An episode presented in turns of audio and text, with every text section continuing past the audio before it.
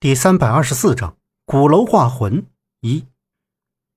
杨木他们脚前这个四四方方的铁盖板下面，原来是一个一人高的地下管道。下去之后，三个人就顺着漆黑的管道向前走。小杰握着手里不太发亮的手电筒，在眼前晃了晃，转身用手捂住鼻子说道：“ 这边还有一条道，现在出现了两条路，究竟是哪一条？”陈方安靠在管道壁上，按着受伤的肩膀，瞅向面前的两条通道，指向左前方望不到尽头的那条黑暗通道。能确定是这条路吗？小杰继续问道。陈方安没有回应他。杨木眉头锁紧，这里的空气实在是不怎么好。他来到陈方安的身边：“你怎么样？都说了，你这伤不能碰水，你在这里待着，我和小杰去前面看看。”不行，一起去走。陈方安说着，就朝左前方走去。三个人趟着管道里脏水，向那黑暗处移动着。当他们走到一半的时候，拐了一个弯，发现前面的管道发生变化，像是越来越窄，高度也越来越矮，最后只能容下一个人的空间，而且是弯曲着身子才能走的。这大概就是陈方安所说的那个通往楼里的秘密通道。等一下，小杰停了下来，两只眼睛注视着前方。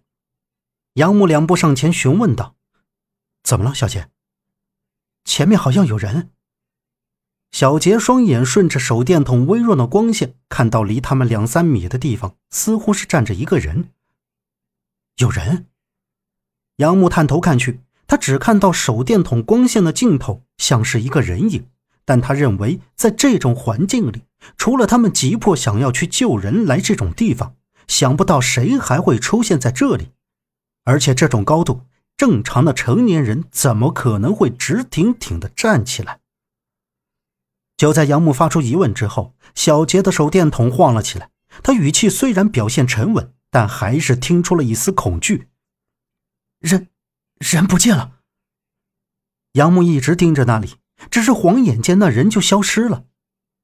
陈方安从后面跟上来，喝道：“如果有人，一定会发出声音，别疑神疑鬼的吓自己。”小杰揉了揉眼睛，说道：“呃，可能是我眼花了，我们走吧。”走了将近十五分钟，他们终于走到尽头，没有了前行的路，只能踩着头顶那掏出来的洞爬上去。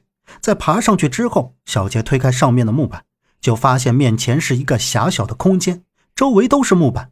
在手电筒照了照之后，才知道这原来是在一个木柜子里面。当小杰观察外面的情况之后，没有发现异常，小心翼翼地打开木柜门，从里面迈了出来。房间里没有开灯，小杰把这手电筒对周围又是照了一番。在杨木和陈方安一前一后从柜子里出来之后，杨木看到他们所处的地方是一楼的厨房，通过窗外灯塔明亮的光线下。厨房里面的陈设的东西都看得很清楚。杨木拉开了厨房门的一条缝隙，眸光探视着厨房外的情况，可外面一片漆黑，什么都没有看出来。但可以肯定的是，外面没有人。怎么样？小杰靠近杨木问道。杨木转身小声说道：“外面太黑了，但是应该没有人。”陈方安站在杨木和小杰的身后。他们被关在三楼，看守的人应该都在那里。你们两个跟在我的后面，一定要小心。三个人走出门口，沿着走廊道路来到大厅前。大厅里面有两条通往二楼的楼梯。陈方安侧身向右边的楼梯走去，他一边走一边警惕地看着前面。当他们蹑手蹑脚来到三楼，扫到走廊中间站着两个人，陈方安目光示意着，可以确定那两个人所站的地方。里面就是关着周震他们，而现在他们要在不知不觉中解决掉门口把守的人，但问题是要怎么解决？如果直接冲过去，一定会引起注意，也不能爬窗户进去。这时，杨木想到了面爷教他的幻术，可是他没有使用过，不知道会有什么样的效果。然后他示意陈方安和小杰先在这里看着，自己跑到二楼去寻找可以操作使用的东西。杨木找到一个瓷质的茶碗和一个勺子，他回到三楼楼梯口，侧靠在墙上，用手里的勺子滑动瓷质的茶碗。当第一声滑动之后，那两个站在门口的人十分警惕地向楼梯口走过来。而这时，杨木继续滑动第二下，两个人就停在了楼梯口。杨木立即对茶碗用力敲击了一下，自己眼前的景象就发生了变化，整个三楼的灯光亮了。再看到那两个人身前出现红色的地毯，那两个人是一动不动的对着楼梯。杨木惊奇地看着，看来这是成功了。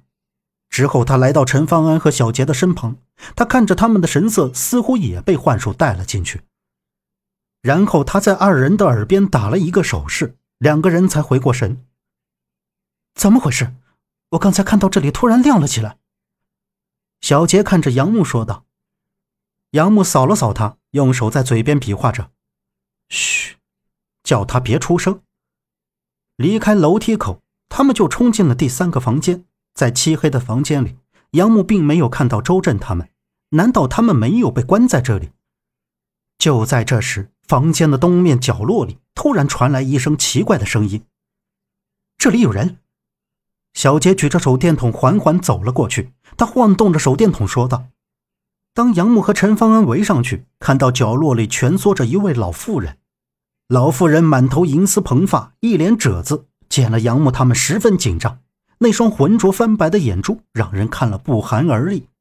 不要过来！不要过来！老妇人发出令人发指的沙哑嗓音，颤抖着身体往墙角钻。不要出声，我们不是坏人。老奶奶，别害怕。杨木蹲下身，一边注视着，一边说道。突然，老妇人那张苍老的脸正向杨木，一把将他推开，连滚带爬的往房间门口冲去。这猝不及防，一把将杨木推倒在地。陈方安立即上前扶起他，小杰两三步跟紧在老妇人身后，一个跨步伸手就将他拦在了门口。我什么都不知道，我什么都不知道。老妇人颤巍巍的双手蜷缩在胸前，哀求着：“老奶奶，你别怕，我们真不是外面那些人，我们是来救人的。”杨木凝视着老奶奶背影说道。本集播讲完毕，感谢您的收听。